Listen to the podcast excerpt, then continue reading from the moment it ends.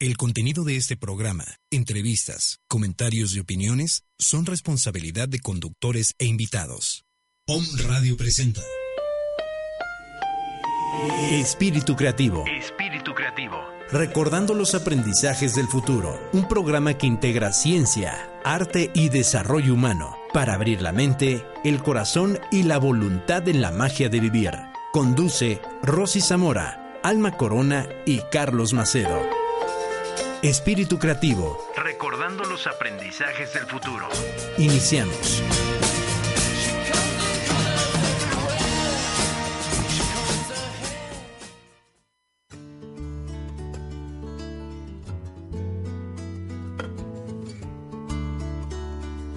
¿Qué hacer cuando ser uno mismo es cine de terror? ¿Qué hacer cuando el deseo es policía del amor? ¿Qué hacer cuando es un éxito matar al perdedor?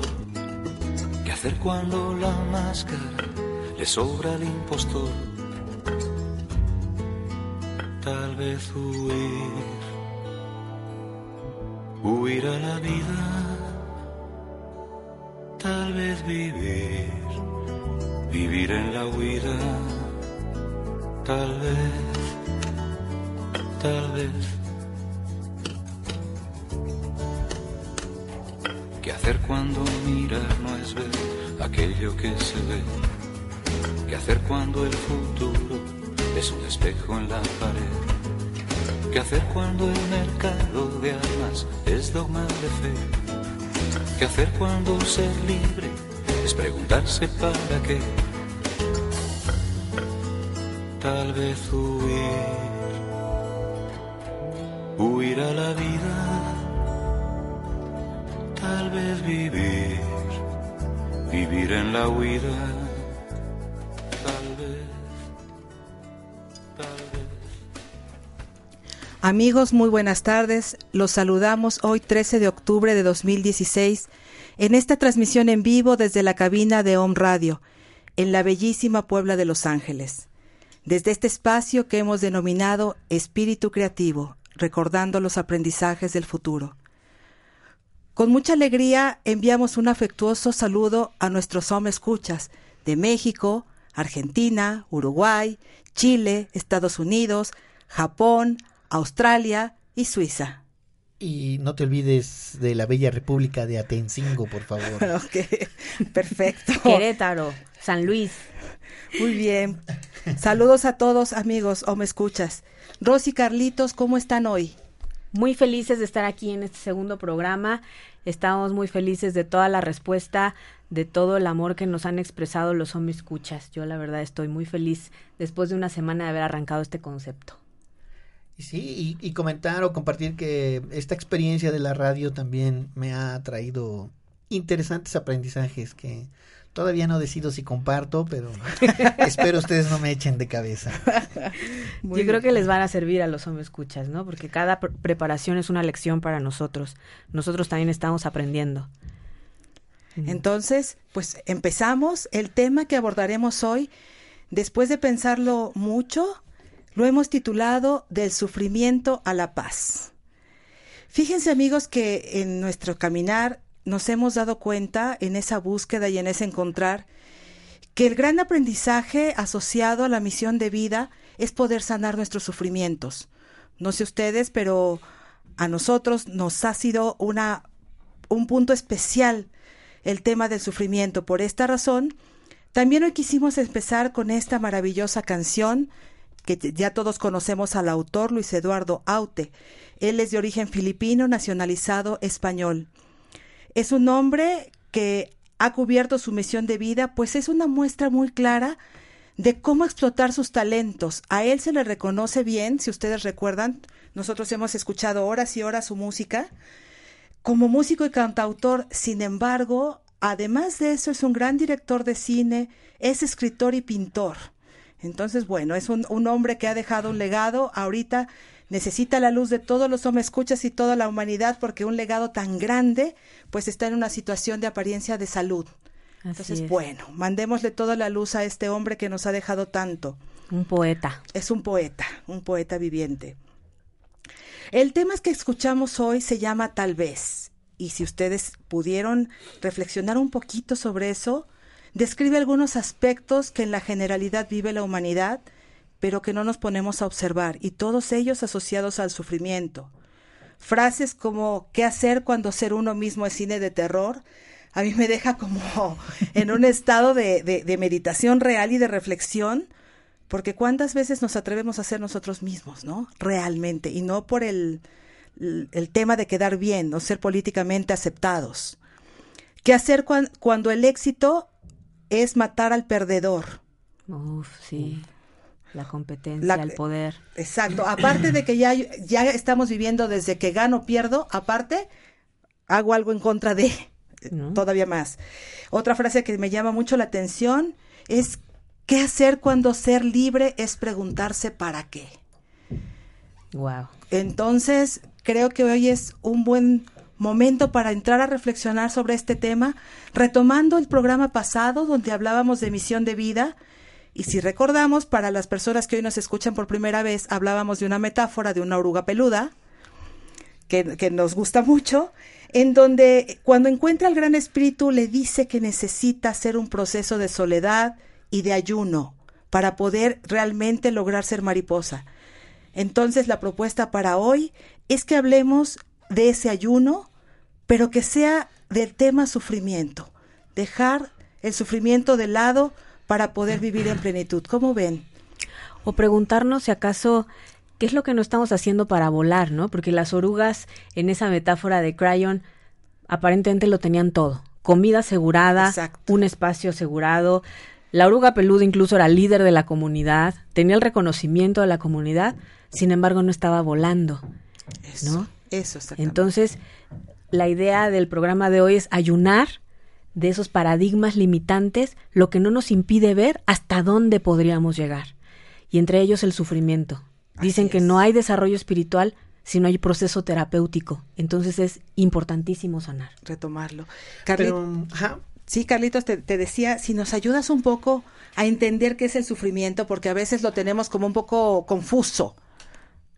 Bueno, no es que lo sepa todo, sino que me hice la tarea de. de sí, aquí, así está el John. no es el oráculo. porque de repente parece como, como que tengo aquí el Google a la mano, entonces con mucho gusto se los comparto. Y bueno, el, lo, que se, lo que se menciona aquí, que el sufrimiento surge en la conservación del dolor. El sufrimiento es siempre de cultural. Así es mental y emocional. Entonces aquí, bueno, la reflexión que esto gatilla, que, bueno, esta definición me, me gustó mucho del doctor Humberto Maturana, es que a veces nosotros vivimos dentro de una cápsula, que, cápsula social que determina muchas, muchos de nuestros sistemas de creencias. Mm. Y en función de ese sistema de creencias hay cosas que sí logramos y hay otras que no, que no desarrollamos tanto. ¿no? Entonces, cuando no logramos eso, surge una expectativa y si no la alcanzamos, entonces empezamos a, empezamos a sufrir. Y nos apegamos a eso, ¿no? y luego nos empezamos a pegar hasta que de repente estamos inmersos en eso, en, sufrir, estar sufriendo constantemente. E incluso el día que las cosas se facilitan, no podemos creer que algo pueda suceder tan fácil. porque si no duele, pues no se disfruta y no sabe, ¿no? Como lo conocemos, no pain, no gain. Y muchos, este, me considero parte de ello, eh, creemos eso, que si no te cuesta, no te sabe. Exacto. Entonces cuando alguien por ahí que estoy mirando, y no quiero decir su nombre, me dice que si estamos en el camino correcto, entonces todo se te da fácil. Fácil. Fluidamente, alegremente. Fluidamente, híjole, me dolió. Tuvo su proceso de coaching para poder preparar este programa. Pero bueno, también, bueno, nosotros nos damos cuenta que, que sufrimos cuando inconscientemente estamos atrapados en esta, en este convivir cotidiano, en donde la mayor parte de las conversaciones está, está enfocado en negarnos unos a otros. Esa es así como que la esencia. ¿Qué, qué calidad de conversaciones tenemos regularmente cuando eh, inconscientemente estamos negándonos unos a otros. Entonces, eh, a mí me pasa mucho con, con Rosy, le surge una idea y dice ella que automáticamente la descalifico. Y yo trato de verdad inconsciente y conscientemente de no hacerlo, pero me surge espontáneamente. Tengo que luchar contra 30 años de, de estas este, malos hábitos. Y bueno, ella me lo, lógicamente, ella siempre me lo va a hacer ver. Pero, dulce y amorosamente. Dulce y amorosamente. Y, y entonces nos vamos abriendo a otro tipo de, de conversaciones. Entonces, a veces negar al otro es una forma de evadir nuestro sufrimiento, como nos decía Aute, ¿no? Huir a la vida o vivir en la huida, ¿no? y entonces cuando observamos este nuestra forma de operar en un día de, de 12 horas, este puede ser que nos estemos enfocando en preguntarnos ¿para qué ser libre? No tiene ningún caso. Y cómo evadimos ese sufrimiento con trabajo, con redes sociales, con los medios de comunicación, con las compras, ¿no? ¿Cómo evadimos? Incluso con enfermedades, ¿no? Que al final te mantienen tratando de resolver una apariencia para no enfocarte en lo que realmente te está generando el sufrimiento. Claro. Y lógicamente les comentaba que estar aquí ahorita implicó una cierta tarea de mi parte para poder compartirla. Y pues yo me preguntaba por qué inconscientemente a, veces o la mayoría de las veces cuando Rosy me proponía algo, ella me decía que este que le estaba yo negando su, su propuesta y de dónde nace esa, esa reacción, ¿no? Porque es un impulso emocional lo que surge y luego si no soy consciente, pues lógicamente sale a través de, de mi voz y eso es terrible. Y entonces, eh, indagando, me encontré con esta definición que, que posiblemente bueno, no posiblemente, sí me dio luz, que dice que vivimos en la cultura de la competencia. Y esto implica la negación de lo que uno hace porque uno hace las cosas en función de lo que hace otro. ¿No? O sea, qué fuerte. Entonces, eh, estoy, digo, ¿a poco estoy compitiendo con, con, mi, con mi propia esposa o con la gente que me rodea? Y me vi, eh, me vi dándome cuenta que sí, ¿no? Inconsciente y conscientemente eh, todavía estoy en ese esquema de, de, de, competir, de ver qué, qué hace, cómo trato. A veces uno dice es por mejorar, pero no es cierto, ¿no? Eh, la idea es más bien cómo perfecciono lo que yo hago y no importa lo que lo que los demás este, estén haciendo, ¿no? Finalmente cada quien hace su mejor esfuerzo. Su mejor o esfuerzo incluso como integro lo que el otro hace, ¿no? Porque a lo mejor sumándolo tienes un mejor resultado que negándolo. Así es, ¿no? Y entonces dice que estamos negando a los demás para nosotros poder lograr algo, porque pensamos, optamos que si el lograr algo en términos de la calidad de nuestro ser depende del otro, cuando la realidad es que depende de uno mismo. Entonces ahí empieza el sufrimiento inconscientemente, que no me estoy haciendo responsable de mi propio presente. O dicho al revés, debo hacerme responsable de, de, mi presente actual, ¿no? Entonces, cuando eso sucede, estoy negándome muchas cosas, estoy negando mis habilidades, mis talentos, mis competencias, este, incluso eh, pongo en entredicho el concepto de competencias, pero pero mm, bueno, eso será tema para otro otro programa, ¿no? Y en donde eh, una fuente que, que, se encarga de eso, que es Gallup, no sé si tú lo quieras compartir, Rosy, lo que, que tú has indagado mucho en, en esto de lo que es Gallup. Bueno, eh, es que encontramos un estudio muy grande que se hizo a nivel mundial en el año 2013. Como fue un estudio tan grande, no es que se haga cada año, sino que simplemente se actualiza nos llamó muchísimo la atención que se entrevistó a 230 mil empleados en 142 países y se les preguntó sobre si son felices en su trabajo, si tienen motivación. Y la verdad es que el resultado nos sorprendió muchísimo porque de esas 230 mil personas, tan solo el 13% este, reconoció estar motivado y comprometido con su trabajo. Luego el 63% pues declaran no estar comprometido. Son los que dicen, bueno, chin, ya es domingo en la noche, ¿no? Claro, pero tengo chamba, entonces pues bueno. Sí, ¿y cuándo sería feriado? ¿Cuándo será festivo, como decimos acá, Gracias a Dios es viernes. Exactamente, 63 personas, el 63% de la gente vive en esa predisposición. Y luego el 24% se declara activamente desconectado de su trabajo y declara repudiarlo. Y creo que es un tema muy fuerte porque lo que implica repudiar algo desde la mente, desde la emoción, ya lo, lo, hablaremos un poco más, pero es un tema que te lleva a vivir en sufrimiento absoluto, lamentando tu destino cada minuto del día, desde que sales de tu casa, desde que te trasladas, desde que llegas, desde que convives, te puedes imaginar el nivel de tensión que puede vivir un ser humano por años esperando la pensión.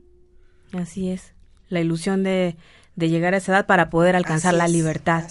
Entonces, no me resulta trivial que la Organización Internacional del Trabajo nos reporte que cada año se dan 2.3 millones de muertes relacionadas a temas laborales. Yo cuando vi la, la, estadística, el dato, pensé, bueno, a lo mejor son accidentes de estos de en las eh, plataformas de petróleo, en todo esto, y no es así.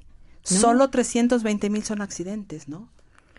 Entonces, si además vamos a indagar las estadísticas que hablan del estrés y del deterioro que produce el estrés, si vamos más a profundidad, el estrés y el miedo y las emociones se generan en la relación humana. Entonces, la pregunta es si acaso nuestro sufrimiento y la enfermedad y el deterioro que se vive en el mundo laboral serán consecuencia de nuestro nivel de conciencia, del tipo de creencias y del tipo de emociones que sostenemos y, y que acaso ese nivel de conciencia sea directamente proporcional a nuestros resultados. Claro. ¿no? Entonces... Y que, y que, se refleja en, en nuestra cultura, ¿no? Yo encontré un estudio de de una institución, institución perdón, jesuita, en donde habla sobre lo que es la competencia, el talento y los dones. Entonces, lógicamente cuando ellos identifican que un 80% de las personas nos estamos desarrollando a través de nuestras competencias y vemos que el origen de la competencia es un origen cultural y que su intención es competir, negarse y negar al otro. Demostrar que soy mejor que otros. Demostrar que soy mejor que el otro. Lógicamente, si alguien va y se mete a la definición de competencia, habla de habilidades, conductas, pero la, la intención, ¿para qué voy a adquirir ciertas habilidades, conductas, conocimientos, aplicarlas? Es sobre todo para ejercer una acción de dominio. Y el 80% estamos ahí. Y por eso, pues, lógicamente, al final no, no te quedas tan pleno, ¿no? No, no te quedas tan, tan satisfecho. Tan satisfecho. El otro porcentaje, hay un 18% que logra descubrir sus talentos. Los talentos son de índole genético y es un proceso en donde tú te aceptas y te respetas y, y te descubres, ¿no? Las, las, competencias se desarrollan, los talentos se buscan y se gatillan. Se exploran. Se exploran. Y hay un porcentaje mínimo, el 2%, donde la gente eh, puede desarrollar sus dones. Y los dones son de índole metafísico, espiritual donde la intención del don es servir, su acción es co-crear y, y, este es un proceso de despertar. ¿no? Entonces, cuando tú logras ese descubrir cuáles son tus dones, a través de ir despertando tus conciencias, porque todos tenemos esos dones, nada más que no todos alcanzamos a, a, despertar, ¿no? a despertar. Entonces, híjole, a mí me encantaría ser de este 18% de, de mis talentos, las cosas que se me hacen fácil. Y volví a recordar a cierta persona que me dijo, si estás, bueno, ¿cómo es tu frase? El, este, si, el, si el camino es fácil, estás en el camino correcto. si es, fluido, si es alegre, si te nutre, es el camino correcto. Y, y, el concepto de los talentos es eso, ¿qué cosas haces de manera tan fácil que ni cuenta te das? Así es. Eh, eh, a, mí me llama mucho la atención lo que dice sobre la competencia, porque al final, si recordamos un poquito nuestra infancia, incluso para entre los hijos, no entre los hermanos, tu hermano es el bueno en esto y tú quieres ser siempre como el hermano porque a él lo ponen como el ejemplo. O sea, son patrones que hemos aprendido desde la infancia que si hay que caminar un sendero para poder desafiarlos, para poder encontrar aparte de mi talento, mi don, porque encontrar el talento ya es un desafío. Sí. Ahora encontrar el don, de verdad, hay que estarse conectado a la fuente recurrentemente. Así es. Y bueno, amando y vivir la, autosanación. Así es. Porque es un proceso de despertar. Este porcentaje es alguien que de plano trae el don a, a flor de piel, que inmediatamente se nota, ¿no? Lo notas con los artistas, con Los con es- cantantes, con los cantantes, Luis Eduardo Aute. el propio Auten, Y tantos otros que hay, ¿no? Que han sabido reconocer. que, que desde pequeños eh, identifican cuál es, dónde está, hasta dicen dónde me lleva el espíritu, ¿no? Eso. Y, y evidentemente, y otros, pues sí, tenemos que hacer un buen recorrido, un buen proceso de reflexión hasta que vamos identificando. nuestros 100 horas dones. coaching. 100 horas o hasta 365 mil- días 1300. coaching. Entonces, Tres años coaching. Entonces, este puede ser una, un factor que esté influyendo en el por qué estamos apegados a- al dolor, ¿no? Al Porque nos gusta conservar el dolor. Es- tengo desarrolladas mis competencias, le dolió tanto a mi ego que para qué busco mis talentos y, y ni me hables de los dones. ¿no? Así es. Esos no me los evalúan en la empresa. Además, ¿No? No me llevan a tener bonos. Bueno, pero los hombres escuchas se han de estar preguntando ¿y cómo se resuelve esto? Claro. Entonces nos dimos a la tarea de traer una herramienta que utilizan los coaches. Les pedimos su comprensión porque este programa lo están escuchando coaches sumamente especializados, sobre todo en Chile y Argentina. ¿no? Le mandamos un saludo, por ejemplo, a Omar Océs, que nos escucha en Buenos Aires, y que un día lo vamos a invitar a reflexionar con nosotros. saludos. Osados y sin criterio nos, nos quisimos traer el modelo de Chris Arguiris al radio, el modelo del observador. Wow.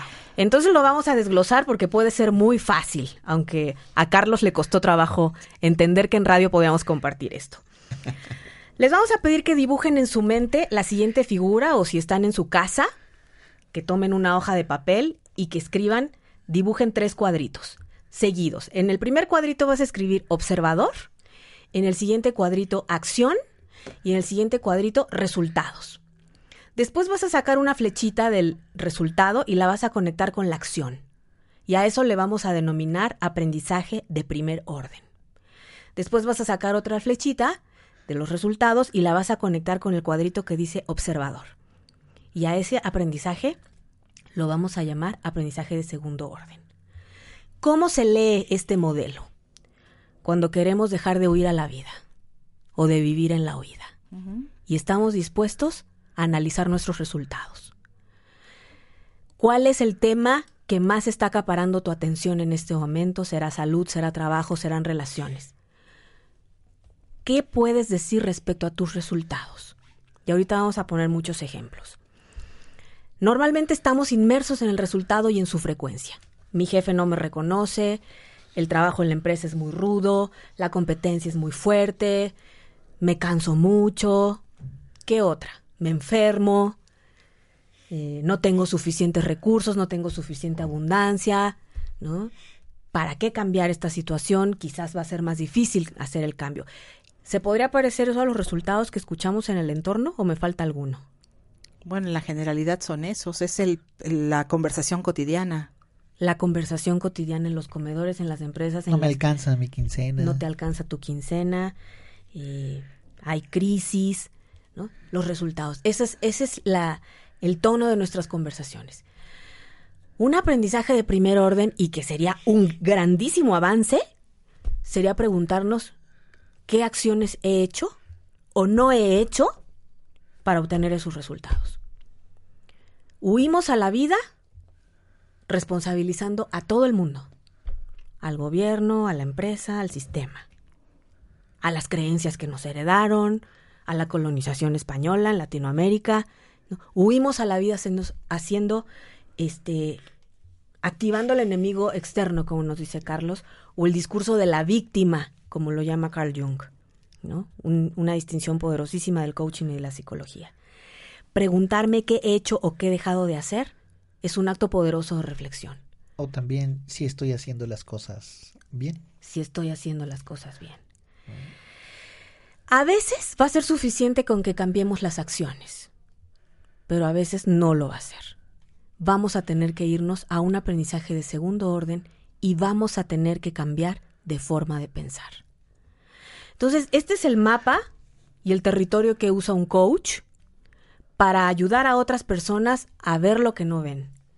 ¿no? Para llegar a donde quieren llegar e identificar los obstáculos. Los obstáculos nunca son físicos, son mentales y son emocionales, son modelos. En este ciclo de primer orden es como un ciclo de que explica el ensayo y error. Exacto. Aprender por ensayo y error. Si no me sale bien, lo vuelvo a hacer y hasta que voy viendo el resultado, vuelvo a hacer Así es. Puede ser caro, Exacto. Lento, lento, Y doloroso. doloroso sobre todo. con sufrimiento. Entonces vamos a poner un ejemplo, vamos a poner unos, una serie de ejemplos que permitan a los hombres escuchas indagar sobre sus propias creencias y ser su propio coach en primera instancia. El otro día estaba yo trabajando con un equipo de directivos de una empresa de manufactura y me estaban hablando de sus resultados. Y era el discurso de lo que acabamos de mencionar.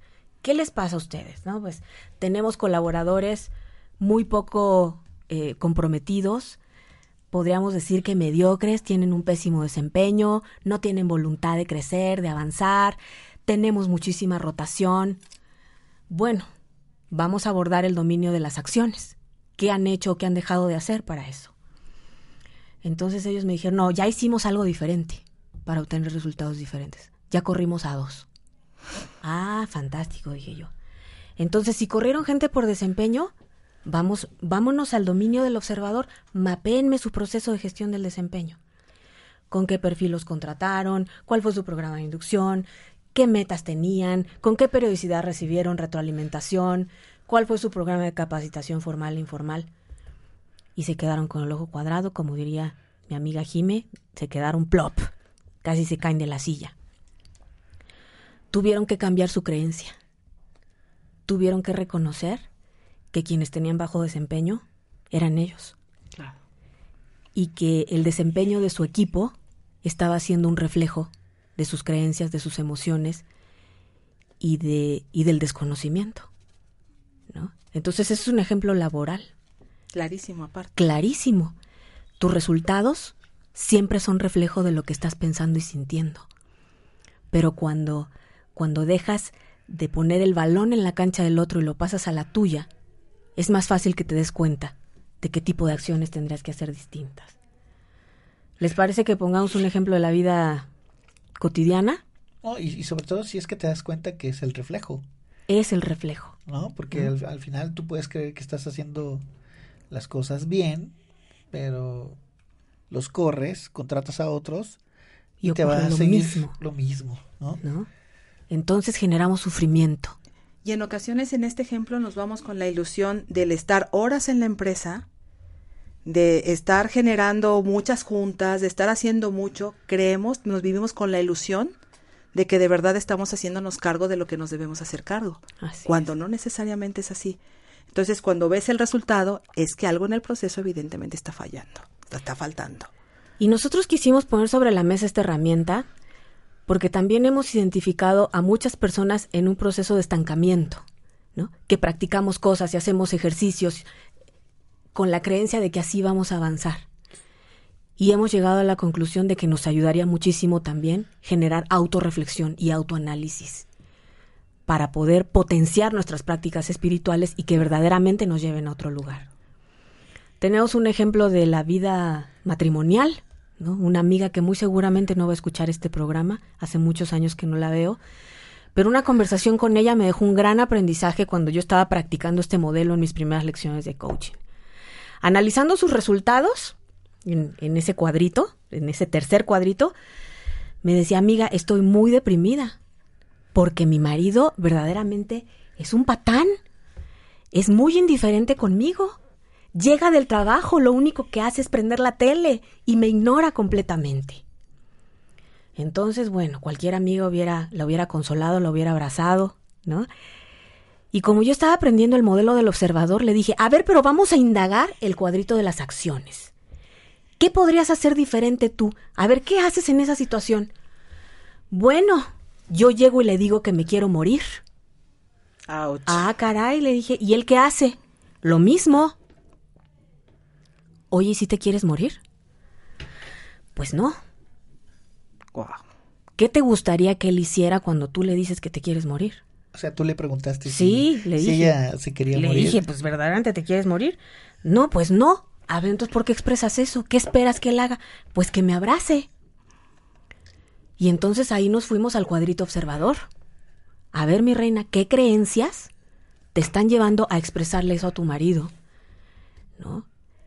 Y ¿Desde aparte cuando ves o- o lo que buscas y lo que expresas, inco- incoherente, incongruente por completo. Y el resultado que obtienes es Por- doloroso. Exactamente. ¿Qué no sería más fácil llegar a decirle, oye, ¿me podrías dar un abrazo que ando chipil? ¿O te podría dar un abrazo? Si obtienes el mismo resultado, entonces ya podríamos fundamentar este la patanés del marido.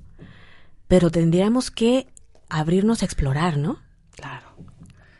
¿Cómo ven? Por eso en, la, en esa, cuando tú haces referencia a- al observador, a, a identificar los modelos mentales, pues es la pregunta si estamos haciendo Lo, Lo correcto. correcto. ¿no? Entonces es tan difícil de identificar, es como si a un pez le preguntas qué es el agua. Claro. No lo identifica. Así es. Pero si estás sufriendo, te podemos dar la fórmula. Hay una creencia limitante que te está generando emociones discordantes y que te está llevando a hacer acciones equivocadas. Y si no logras identificarlo, pide ayuda. Pídele ayuda a alguien eh, que te ame, alguien que sabes que te va a decir la verdad o, o cómo se ve. O si eres de los rudos, alguien que te ponga de frente el Sí. escenario. Digamos, no acudir con quien te va a decir lo que quieres escuchar, Claro, ¿no? Ay, sí, amiga, divórciate de ese patán que solo ve la tele, ¿no? Y el mío también es igual. ¿no? Porque aparte nos encontramos para decir a mí me pasa Y lo todos mismo. los hombres son iguales. Exacto. Vámonos a tomar un capuchino, ¿no? A huir de la vida, Así es. a vivir en la huida, como diría el Aute. genio Aute, ¿no?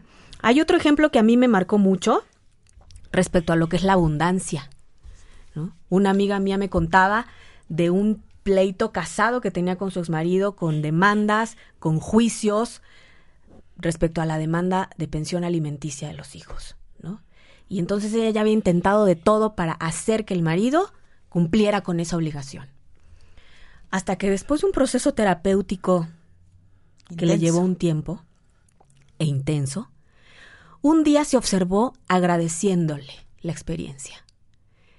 Obser- se observó a sí misma agradeciéndole que si, que si no hubieran vivido todo esto, ellos no hubieran tenido los hijos que tienen y ella no hubiera aprendido lo que aprendió. Se dio cuenta que se había sanado, pero además reconoció que la creencia que le llevaba a tener ese conflicto era que él era responsable de esa manutención y el responsable de su carencia o de su opulencia. Cuando ella reconoció que la única fuente de ingresos es la fuente, la poderosa presencia de Dios que nos da vida, el conflicto se disolvió. Además, se lo expresó. Y él comenzó a dar pensión alimenticia en ese momento, Sin más conflicto. sin más conflicto. Es Digo- lo que, perdón, es lo que comenta el doctor Maturana, eh, cuando empezamos a sanar, es cuando nos empezamos a ser responsables de, de nuestro presente. Ahí empieza el proceso de, de sanación, Así ¿no? es. el, el camino hacia la paz. Cuando tomamos la rienda y dejamos de pensar que el otro es el responsable de. O cuántos vivimos ya a cierta edad con el discurso de, de no me dieron, de la infancia no tuve, mis padres no me enseñaron, cuando seguimos poniendo afuera esa gran responsabilidad que solo nos implica a nosotros. Y que todos esos obstáculos, la única finalidad que tienen es ayudarnos a generar nuestras alas. Otro gran maestro que tenemos eh, nos decía que todo lo que hemos vivido hasta hoy ha sido necesario para llegar a donde estamos. Y sí, pero tomando conciencia, como decía Carlos en el, en el pasado, si ya te quedaste una vez, levántate. El tema es que no te vuelvas a sacar por lo mismo, porque entonces no hay aprendizaje. Exacto. Entonces, la, la idea es esta, volver a, a- a retomar esos aprendizajes y avanzar, evolucionar y encontrar que hasta lo que hoy he vivido ha sido necesario, pero no tiene que seguir siendo desde el dolor si hoy elijo que no sea desde el dolor. Exactamente. Se me gatilla otro ejemplo que va dirigido a un amigo que espero que nos escuche, cuyo resultado es que de pronto no puede dormir. Entonces él ya ha hecho de todo para poder dormir, Todo. pero de pronto cuando observamos es cuál es la creencia que fundamenta todo lo que hace, ¿no? Y, y- y se responsabiliza de todo en su entorno. Entonces, ¿cómo no va a dormir si es responsable de sus colaboradores, de su familia, ¿no? Que son muy grandes. Es un grupo muy grande. Yo no sé cuál es la creencia que la fundamente, pero intuyo que podría ser, me enseñaron a que soy responsable de todo, que como hombre tengo que asumir las riendas de todo y proveer a todos de lo que necesiten. esa puede ser una creencia súper dolorosa. Otra podría ser, yo sí puedo y los demás no. Claro. ¿no? Y entonces no permitimos a los demás que aprendan y que generen sus propias alas. O cómo demuestro que sí, que yo puedo. Exacto, puede ser un tema de carencia, De carencia. y de necesidad de reconocimiento y qué rol voy a vivir si ya todos pueden hacer su vida. No decimos que esas sean sus creencias, pero son las posibilidades que tendríamos que explorar. O tal vez el, su forma de demostrar afecto. Así es, el tema es que le está generando una situación que está afectando su salud, que está afectando su estado de ánimo. Porque un organismo que no duerme de noche, el cuerpo humano necesita dormir de noche. Nunca se regenera, no hay todos los procesos que se viven cuando se duerme. Entonces, bueno, estos eran ejemplos de distintas vertientes que queremos poner sobre la mesa para que los home escuchas hagan sus propios ejercicios de análisis. ¿Cuál es mi dolor? ¿Cuáles son los resultados que me gustan y los que no me gustan? ¿Qué acciones he dejado de hacer o he hecho? ¿O he hecho mal? que me han llevado a otro lugar. ¿Y qué creencias y qué emociones me están gatillando esas acciones? Entonces, bueno, esta sería la parte ontológica, esta sería la parte de abrir la mente. Ahora vámonos a la parte de abrir el corazón con una práctica, ¿no? Porque también ayuda depurar la memoria celular. Por supuesto. Entonces vamos a hacerla, ¿qué les parece? Y te ayuda a darte cuenta. Y te ayuda a darte cuenta. Entonces, Alma, por favor. Por favor, vamos a empezar Abramos nuevamente. el corazón, hermanos. Vamos a abrir el corazón.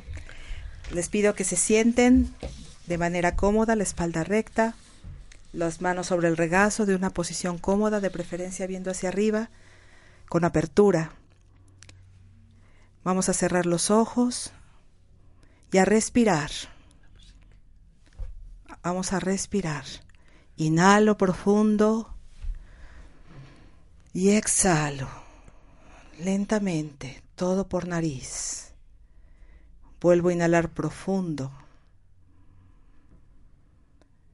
y exhalo, soltando cualquier situación de tensión, de carga, de desarmonía en mi cuerpo físico.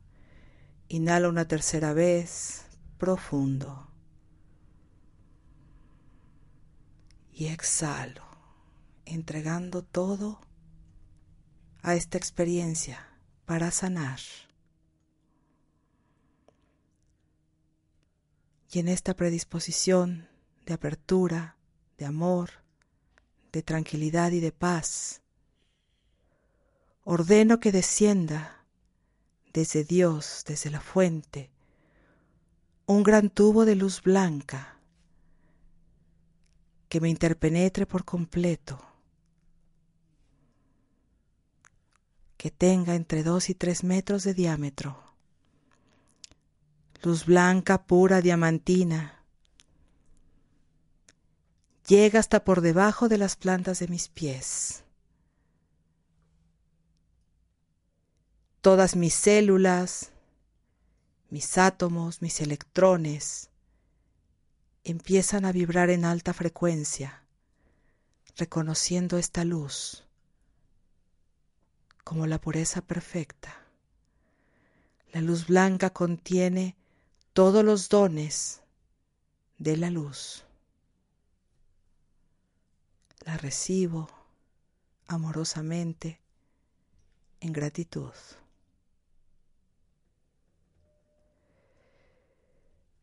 Se despliega ahora desde Dios, desde la fuente, un rayo de luz dorada que conforme voy respirando se acerca más a mí, ingresando por mi coronilla, encendiendo todas mis glándulas, al pasar por mi centro pineal pituitario, mi garganta, y anclarse en mi corazón. Inhalo y atraigo esta luz oro, esplendente, la perfección la sabiduría. Exhalo y desde mi corazón se forma un gran disco de luz oro perfecto. Y al ritmo de esta melodía voy incorporando esa luz a mí.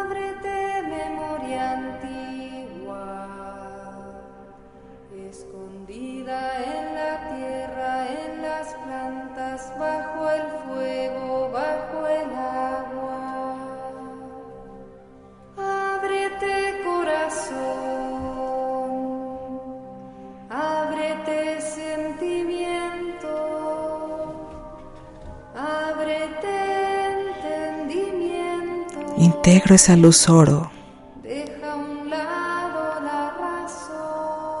desde mi corazón hacia todo mi ser.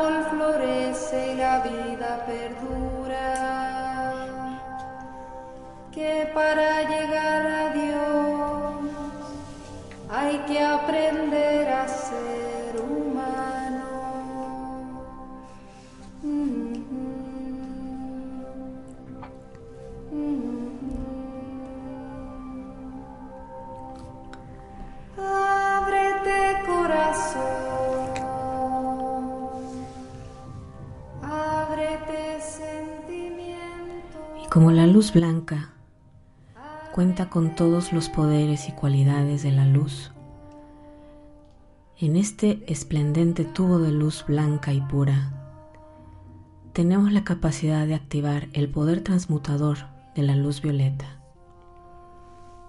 Y un hermoso tubo de luz violeta surge por debajo de las plantas de nuestros pies. La luz nos penetra nos recorre.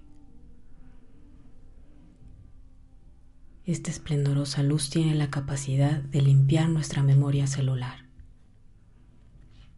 Toda la discordia generada por nuestros procesos de pensamiento y sentimiento y que han impactado nuestro cuerpo físico se disuelve y se consume. Y le ordenamos que irradie también nuestro cuerpo emocional, ordenando que disuelva frustración, añoranza, enojo, miedo, todo aquello que limita nuestro poder magnético de forma armónica, se disuelve y se consume. Y ordenamos que irradie nuestro cuerpo mental, disolviendo y consumiendo. El no sé, no puedo, no merezco. La creencia de ser víctima de las circunstancias. La creencia de que el entorno es culpable de mi situación. Se disuelve y se consume. Ordenamos que la luz violeta potencie su poder generando armonía en nuestro cuerpo físico, emocional y mental. Y en este estado de conciencia pedimos la asistencia del Arcángel Miguel, quien aparece en nuestro tubo de luz y nos respalda con su poder, su radiación y su amor.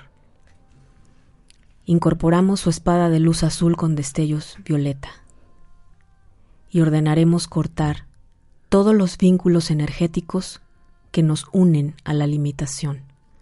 De nuestra cabeza a nuestros pies cortamos por delante de nosotros, por detrás, a nuestra izquierda, a nuestra derecha, por encima de nuestra cabeza y por debajo de nuestros pies.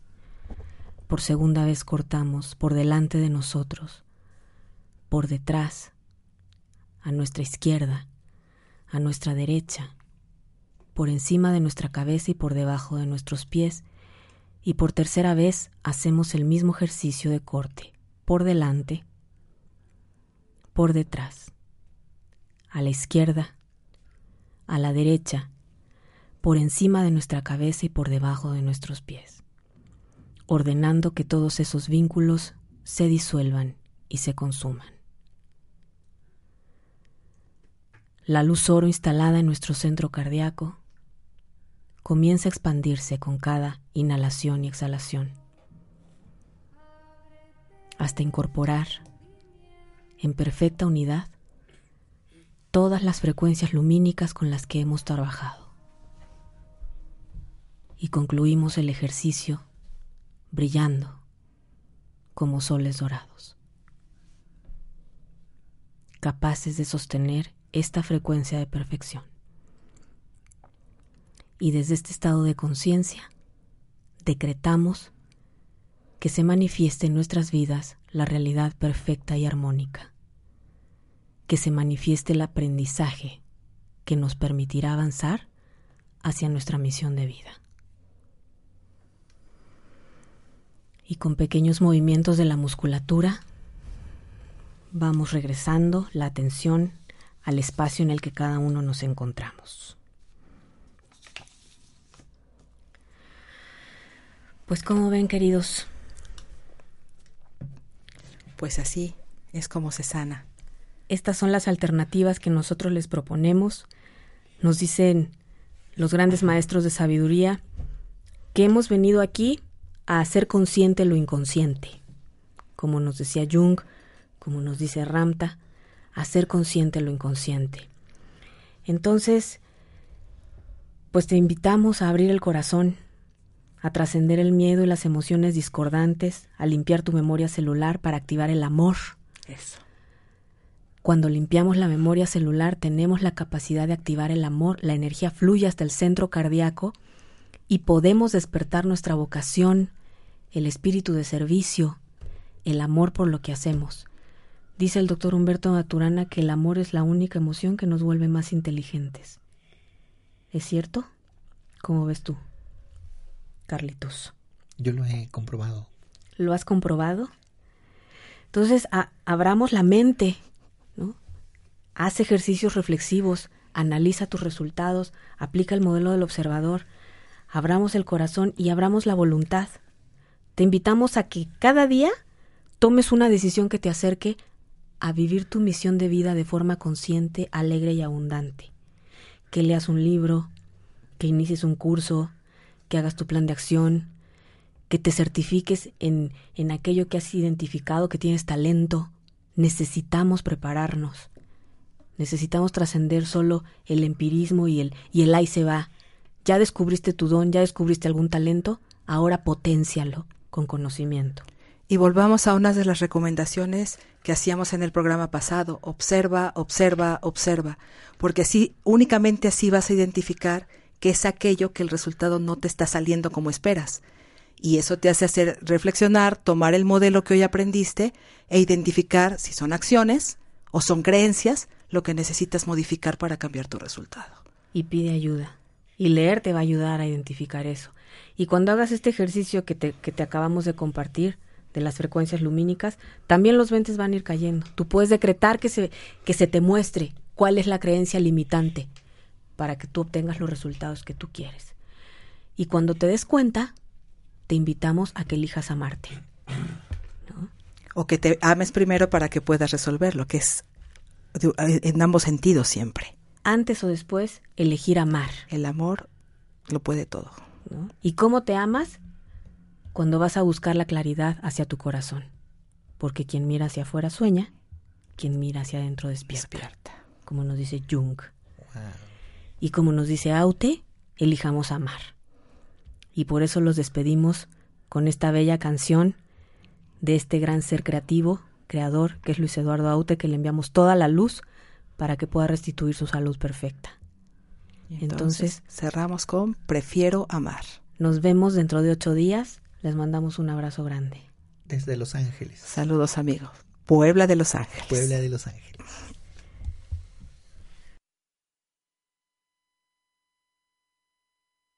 Me dice el corazón que no soy de este planeta, que caí de algún cometa fuera de circulación, o acaso sea un clon de algo así como un salvaje que articula algún lenguaje de una extraña dimensión. ¿Por qué sucede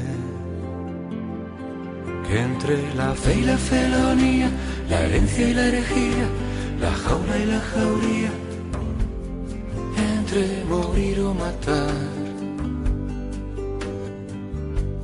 prefiero amor, amar, prefiero amar, prefiero amar, prefiero amor, amar.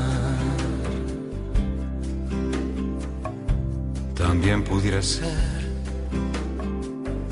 que me esté volviendo loco, porque me pegó el siroco de la levedad del ser. ¿Y qué le voy a hacer? Si me falla alguna pieza, por creer que la belleza no se rinde ante el poder. Y así sucede que entre la fe y la felonía, la herencia y la herejía, la jaula y la jauría, entre morir o matar,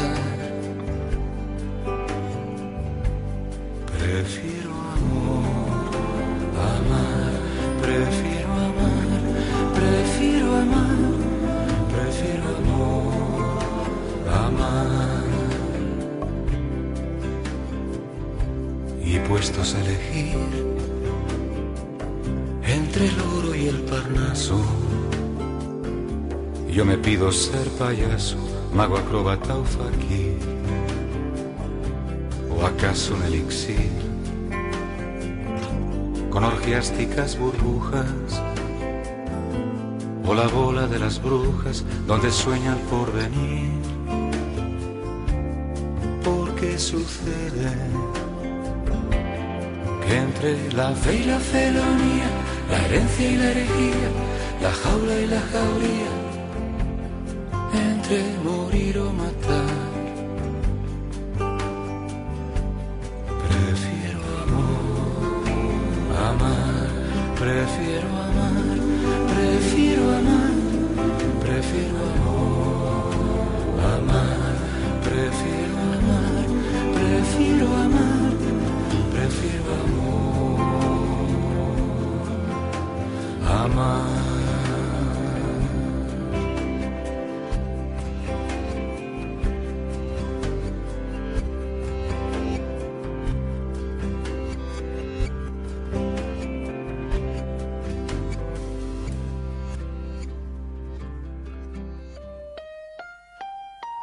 Espíritu Creativo te espera la próxima semana para seguir integrando la ciencia, el arte y el desarrollo humano en la magia de vivir. En la magia de vivir. Hasta la próxima.